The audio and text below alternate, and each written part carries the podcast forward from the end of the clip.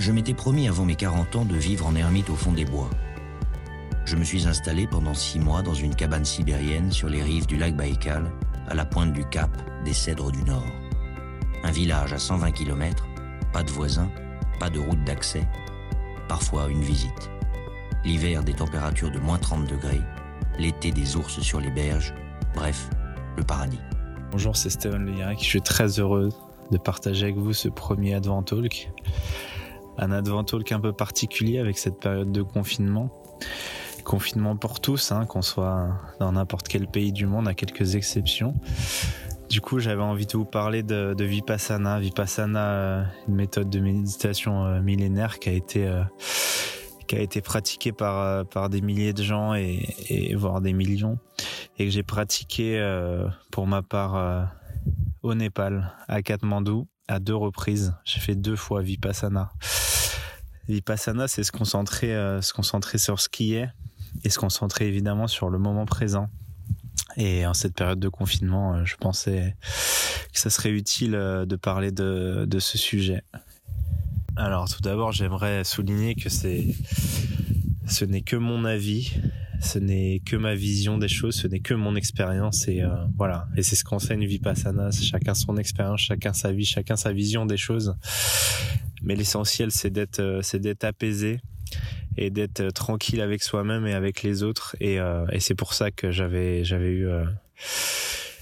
j'avais eu ouais le, le je sais pas si c'est du courage en tout cas l'envie de pratiquer cette méthode de méditation silencieuse donc il se pratique sous euh, surtout des stages de, de, méditation de 10, 10 jours. Euh, ça fait 10 jours et demi, voire 11 de, de, de pratiques méditatives.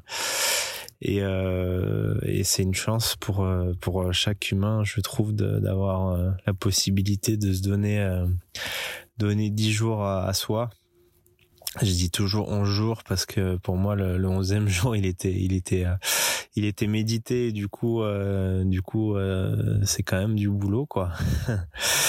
du coup voilà euh, je sais pas au combien jour vous êtes de, de confinement ou de quarantaine mais en tous les cas en tous les cas je suis tout cœur avec vous. Alors voilà c'est c'est assez assez bizarre de parler de ça aujourd'hui parce qu'il y a eu beaucoup de choses qui sont passées depuis. J'ai complètement changé de vie pas, pas à cause ou grâce à Vipassana. Mon processus de changement avait déjà été établi. Euh, avant tout ça, j'avais décidé de, enfin, je rêvais d'être cycliste euh, professionnel, donc d'être athlète pro. Je suis passé pas loin, mais quand même, j'avais euh, j'avais mille choses dans la tête. J'avais mon enfance, j'avais mes souffrances de jeunesse, mes conflits non résolus, mais mes envies profondes parce que je rêvais de, de faire le Tour de France, d'être un athlète euh, admiré, d'être d'être celui dont dont on rêve quand on est tout petit, avoir du pouvoir, avoir des choses, faire des choses extraordinaires que les gens ne ne font pas, que que que tout le monde n'est pas capable de faire. Et euh, voilà, Vipassana, ça m'a permis de, de changer pas mal de choses là-dessus parce que Vipassana ça ça permet de se concentrer de de vider euh, beaucoup de réservoirs émotionnels beaucoup de de conflits qu'on a à l'intérieur avec soi-même avec les autres. Et euh, et je ne dis pas que je suis absolument parfait mais j'ai j'ai je pense que je partais de loin et du coup euh, du coup voilà enfin en tous les cas j'en avais j'avais conscience que que voilà mon enfance m'avait un peu abîmé m'avait m'avait euh, m'avait modifié euh, et mais par contre j'avais un état de conscience qui était vachement développé. Je pense que je suis je suis un garçon euh, euh euh, pas clairvoyant mais je sais pas hypersensible euh, enfin bref j'ai des niveaux émotionnels qui sont qui sont assez élevés euh, de par certainement mon enfance mon éducation. Après le vélo m'a abîmé un petit peu le, le sport m'a m'a abîmé. Ces espèces de rêves que j'avais pas réussi à atteindre c'est-à-dire être un cycliste de très très haut niveau c'était des frustrations. J'avais pas mal de choses aussi des, des rapports avec avec les autres qui étaient assez difficiles. Et du coup euh, voilà je, je, venais de quitter un travail aussi qui était soi-disant un travail euh, rêvé. Et du coup euh, c'est c'est pas facile de, de changer de vie complètement. Et j'avais besoin de de marquer une cassure. Alors euh, voilà, ce, ce vipassana euh, était un peu euh, dans la légende populaire, notamment dans les dans les cercles de développement personnel, une des clés pour pour apaiser tout ça, pour pour se réaliser. Et voilà. Ce qui est drôle, c'est que à Katmandou, il m'est arrivé un peu. je, je, raconte toujours ça sous forme de euh, d'image, mais euh, c'est un peu le phénomène de la Ferrari rouge, quoi. J'ai pas de Ferrari rouge, mais quand on rêve d'avoir euh, une Vespa rouge ou une Ferrari rouge, bah on ne voit que de Vespa et des Ferrari. Et ça, moi, ça marche avec toutes les voitures, avec beaucoup de choses, mais quand on a quelque chose dans la tête, tout tout nous amène à vers cette direction. Et du coup, euh, plein de choses, plein de rencontres nous amènent à, à cette espèce de, ouais, cette espèce de, de choses. Ça nous, on nous mène sur le chemin. On nous fait rencontrer des gens qui s'approchent de ça, qui ont déjà été contact, en contact avec ça. Bon, c'est complètement euh, perché ce que je raconte. Pas vraiment, à vrai dire, parce que puisque sur ce chemin de vipassana, je n'ai rencontré que des gens qui euh, qui bon qui avaient changé de vie ou qui étaient en il y en avait qui avaient été malades, il y en avait qui étaient euh, qui, qui, se droguaient, qui étaient alcooliques, qui avaient perdu un parent ou deux parents. voilà, que des gens qui avaient des problèmes. Je pense qu'on a tous des problèmes, on a tous des choses non résolues. Pour ne pas utiliser le mot problème, on a tous tous des secrets, on a tous des rêves inachevés, on a tous des envies euh, qu'on qu'on n'assume pas forcément. Et euh, Vipassana, ça permet ça, ça permet euh, ça permet de régler euh, de régler pas mal de choses. Euh, j'y crois parce que je l'ai expérimenté et, euh, et évidemment que, que cette légende populaire dit aussi que c'est très douloureux. Euh, je ne dis pas qu'on arrive au bonheur en souffrant, mais je pense que la souffrance, elle est inévitable dans nos sociétés, dans une société qui est...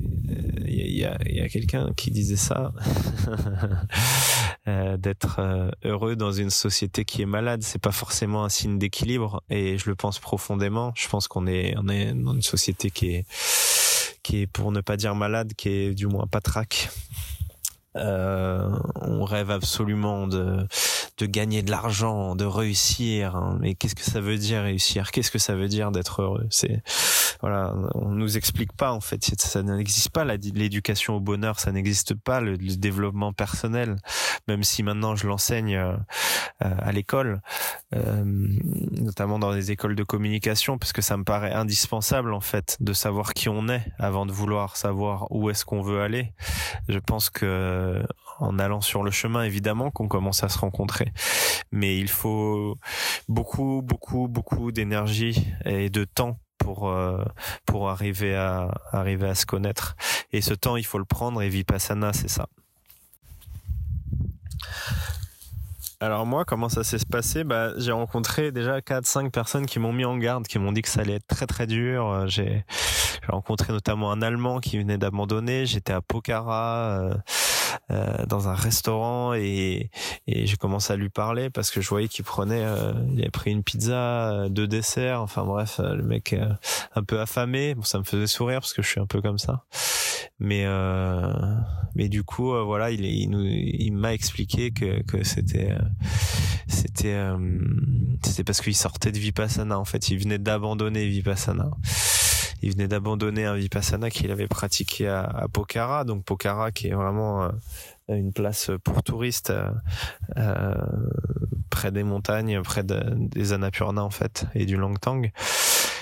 Et, ouais, ça m'avait ça m'avait mis en garde aussi, ça m'avait fait peur. Mais en même temps, j'avais rencontré une une, une fille juste avant qui était euh, une croate qui, qui avait eu beaucoup de problèmes avec ses parents, qui, avait perdu un de ses parents et qui m'avait dit aussi que, que je souffrirais beaucoup et elle avait beaucoup souffert, elle sortait d'un vipassana. Et voilà, après j'ai rencontré euh, un Népalais, deux Népalais, une Népalaise aussi qui venait de faire Vipassana, une autre qui allait dans la semaine suivante. Enfin, tout m'a amené à ça. Et, euh, et du coup, ça m'a donné encore plus envie d'y aller parce que quand on me met en garde sur quelque chose, j'ai encore plus envie de le faire. Et du coup, voilà, je suis parti, je suis, je me suis inscrit et dix jours euh, plus tard, j'étais, euh, j'étais dans le bus pour euh, pour le Vipassana Center qui se trouve sur les collines de la vallée de Katmandou. Et bon, pour la France, c'est des montagnes, hein, mais mais voilà, on a on a quitté on a quitté Katmandou et on s'est aventuré un petit peu euh, un petit peu dans les dans les collines. Et euh, et ouais je trouvais ça bien moi de faire ça à Katmandou. Ça faisait partie de mon mon chemin euh, chemin spirituel chemin de développement personnel. Et et ouais, je me sentais, j'étais prêt en fait. J'étais prêt à le faire. J'étais prêt à, accepter ce que j'étais. J'ai accepté mes souffrances, accepté de regarder l'enfant que j'étais, regarder mon enfance, regarder mes conneries en face, regarder euh, mes excès, regarder mes velléités, regarder euh, euh, mes rêves, mes envies profondes, mes mes, mes tristesses. Voilà, regarder tout ça, c'est peut paraître un peu un peu maso, mais mais c'est la seule possibilité. Enfin, pour moi en tous les cas de l'accepter et de m'accepter moi. Du coup, j'ai euh, j'ai passé du temps, j'ai passé du temps, j'ai passé euh, fait deux vipassana donc euh, donc deux fois dix jours, dix jours et demi parce que pour moi le onzième jour il est il est médité euh, le, le matin de de 4 heures du matin jusqu'à 10 heures ou 11 heures. Du coup, c'est pas une journée gratuite. Donc voilà, euh, Vipassana, c'est totalement gratuit. C'est totalement euh, libre. Il faut juste remplir un questionnaire de 40 ou 50 questions et, euh, et voilà, raconter un peu qui on est, euh, ce qu'on fait là, pourquoi, euh, qu'est-ce qui nous est arrivé dans la vie, qui sont nos parents, euh, pourquoi, pourquoi on est au Népal, qu'est-ce qu'on fait dans la vie, enfin plein de questions qui peuvent paraître complètement intrusives pour certaines, mais qui, sont indispensables pour cerner un peu euh, le personnage et euh, euh, et, voilà. Et du coup, et du coup, ouais, c'était c'était c'était important de, de de me dire de me dire que j'y étais quoi, de me dire de me dire que que que c'était là que je devais être et, euh, et je pense que c'était absolument là que je devais être et j'ai et je suis très heureux d'avoir euh, d'avoir fait euh, ce vipassana. Alors, pour entrer dans le concret, donc on est arrivé au Dharma Center, euh, enfin au, au, centre de, de, de méditation vipassana. Il y a à peu près 70% d'occidentaux, enfin entre entre 50 et 70, mais là on était plus proche des 65-70 d'occidentaux, de foreigners et, euh, et le reste de locaux. Euh, il y avait un moine hindouiste euh, la première fois, je m'en je m'en souviens très bien. Euh, il y avait il y avait aussi quelques moines bouddhistes qui étaient là pour pratiquer, pour je sais pas se remettre à niveau. je sais pas trop, je leur ai pas vraiment demandé en fait. Même si on a discuté après, c'était c'était drôle de partager ça avec des maîtres quoi. donc voilà, euh, comment ça se déroule? Ben il faut euh, à l'entrée donner euh, donner son portable, donner tout ce qu'on tout ce qu'on a un peu qui est qui est interdit. Donc vipassana, on n'a pas le droit de vipassana, c'est le retour à soi. Du coup, on n'a pas le droit au téléphone, on n'a pas le droit de communiquer, donc on n'a pas le droit d'appeler, on n'a pas le droit d'écouter de la musique. Donc tout ce qui est audio, etc. On n'a pas le droit de lire, donc les livres qu'on a, euh, on n'a pas le droit de manger en dehors des repas. Donc il faut donner la nourriture qu'on a. Bref, l'idée c'est de, de se décharger de tout ce qu'on a. Euh, souvent on n'emporte pas grand chose, hein. euh, à part euh, pour certains qui avaient un duvet ou euh, ou deux trois éléments. Euh, moi j'avais caché deux trois gâteaux qui me sont qui m'ont servi à pas grand chose en fait, mais mais j'avais peur de, de, manquer de bouffe après. Après ouais j'avais j'avais rien pris d'autre. Ah si j'avais pris un papier, un stylo et basta quoi. Puis puis en fait on se sert de rien parce que quand on rentre dans la pratique, euh, on fait euh, on fait tout ce qu'il faut pour le vivre euh, pour le vivre à fond et moi j'avais décidé de le vivre le vivre à fond et euh, voilà, ça commence par une introduction. Enfin, je sais pas si c'est partout pareil, mais à Katmandou, euh, euh, ouais, c'était c'était une intro. Après, euh, voilà, ça commence. Euh, on commence à à méditer. C'est la première phase de méditation. On entend des chants, on entend on entend pas mal de choses en fait, des choses qui vont revenir toute la semaine. Mais l'idée, c'est de c'est de méditer de 4h30 du matin jusqu'à à peu près 21h le soir.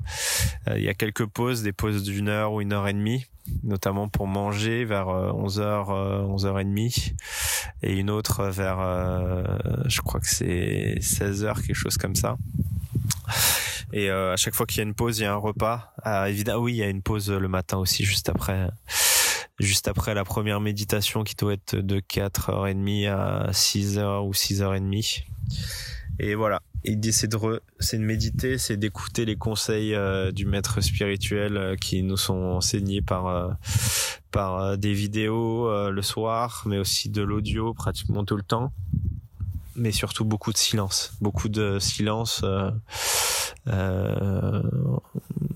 quelques discussions avec, avec le maître et, euh, et aller le voir quoi aller euh, expliquer comprendre euh, essayer de comprendre en tout cas nos sensations parce qu'au début c'est une concentration sur la médite sur la respiration euh, euh, du nez et puis après essayer de se concentrer sur sur ce qui est quoi c'est-à-dire se concentrer sur sur bah, sur ce qu'on fait sur sur respirer sur respirer uniquement par le nez puis puis accepter les douleurs, accepter euh, accepter son enfance, accepter ses conneries, accepter tout quoi, ses failles et, se dire que et se dire que ouais on est on est sur le on est sur le sur le bon chemin quoi. En tous les cas, on est sur un sur un chemin accepter euh, accepter les choses quoi. Après euh, moi j'étais euh, j'étais un peu euh, ouais, j'étais un peu, je sais pas, j'avais pas vraiment confiance en moi au fond sur sur le temps, le temps de méditation quoi. C'est c'est quand même c'est quand même beaucoup d'heures par jour. On m'avait mis en garde sur que j'allais être en difficulté au troisième jour, après au cinquième, au sixième. Enfin, en fait, je sais pas s'il y a des journées plus difficiles. Je pense que quand il y a un éveil, il y a une difficulté. Je dis pas qu'il faut souffrir pour être heureux, mais mais il y a un peu de ça. Euh, pour, euh, savoir qui on est, euh, il faut il faut revoir euh, qui on était et ses souffrances, etc. pour accepter et s'apaiser. Et du coup, ça fait beaucoup de flashbacks en enfance. Ça fait beaucoup, on revient beaucoup à, à ce qu'on à ce qu'on était, quoi. Et puis et puis à ce qui nous a fait du mal dans la vie.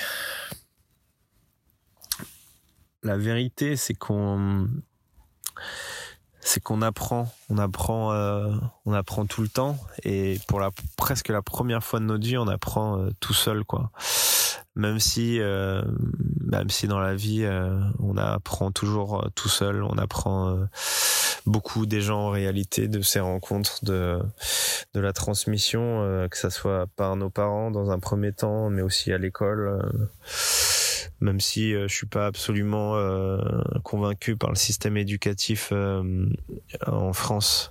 Je pense qu'on apprend des choses, on apprend une base. Après, je sais, je serais pour, je serais favorable pour l'enseignement, la méditation à l'école, par exemple éducation au bonheur, éducation à, à, la communication dès la plus tendre enfance parce que parce qu'en fait euh, on se retrouve dans un une espèce de monde où les gens savent pas savent pas parler entre eux, savent pas communiquer, exprimer leurs émotions.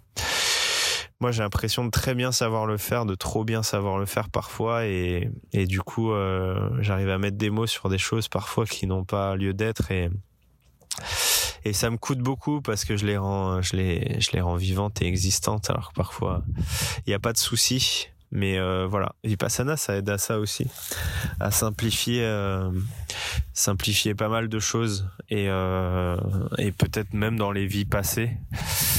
Et euh, voilà à accepter.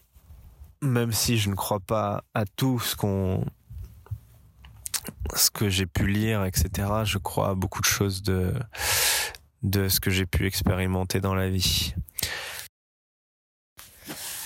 Alors si j'avais des conseils pendant ce confinement, ça serait de méditer.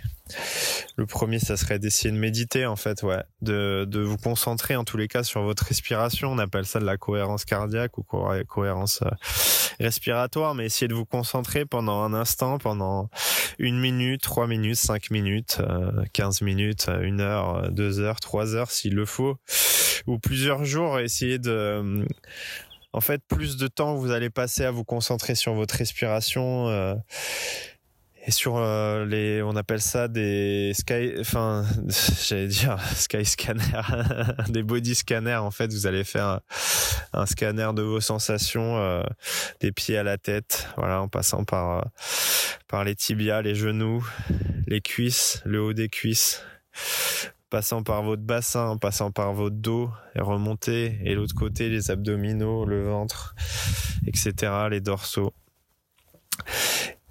et votre tête et le haut du crâne jusqu'au haut du crâne en fait vous allez vous concentrer sur les sensations essayer de les essayer de les analyser de les comprendre et de les observer surtout. Et euh, et de redescendre voilà. Et d'accepter en fait cette euh, cette sensation qu'elle soit bonne qu'elle soit mauvaise. Enfin vous la jugez vous la jugez pas vous la laissez passer euh, et si vous arrivez à faire ça que ça soit ouais je disais une minute mais si vous arrivez même à vous concentrer une minute trois quatre cinq fois par jour, bah, ça va déjà vous faire du bien. Mais plus vous allez en faire, plus ça va vous faire du bien, je pense.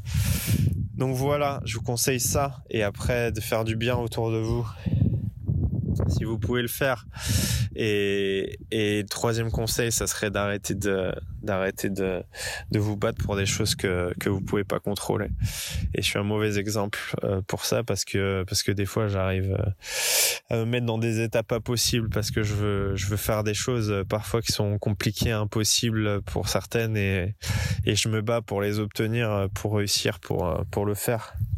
Mais quand vous pouvez pas contrôler quelque chose, ça sert à rien de vous battre profondément et et, euh, de mettre de l'énergie euh, en étant sûr que que ça va être difficile et compliqué, mais en plus que que vous avez une chance d'échouer qui est à peu près de 80 95%. Même si on n'en sait jamais rien, euh, il vaut mieux se battre pour des choses qu'on contrôle et, et des choses qui qui sont essentielles. Voilà. En tout cas, je vous souhaite euh, une belle journée ou une belle soirée ou une belle nuit. Je vous remercie de m'avoir écouté et bah, prenez soin de vous, prenez soin des gens qui sont proches de vous, restez chez vous en cette période de confinement. Euh, si cette période de confinement est, est terminée, euh, et ben sortez, courez, euh, aventurez-vous, allez au bout de vos rêves, réalisez tout ce que vous devez réaliser, transmettez un maximum, faites rêver les gens et rêvez. Vous arrêtez jamais de rêver parce que il a que ça qui compte dans la vie, ça on vous l'enlèvera jamais. Je vous embrasse les amis.